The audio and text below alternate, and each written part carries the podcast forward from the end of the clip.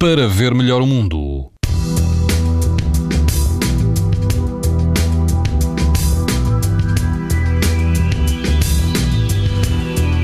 E amanhã, quinta-feira, as temperaturas vão voltar a subir, um pouco em todo o país. O país vai então apresentar risco muito alto de exposição à radiação ultravioleta e apenas o arquipélago dos Açores apresentará um risco moderado. Na Praia das Bilharucas, no Algarve, o vento será calmo e a água do mar vai andar pelos 21 graus. O índice UV será 9, ou seja, muito alto. Na costa da Caparica, na praia do Castelo, a água do mar vai rondar os 18 graus e o vento será fraco.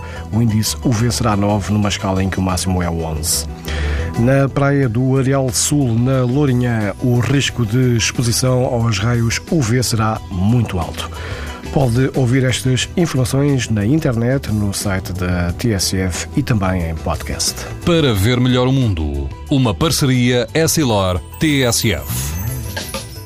Leia o jornal sem perder as brincadeiras dos seus filhos e o barco que navega no horizonte.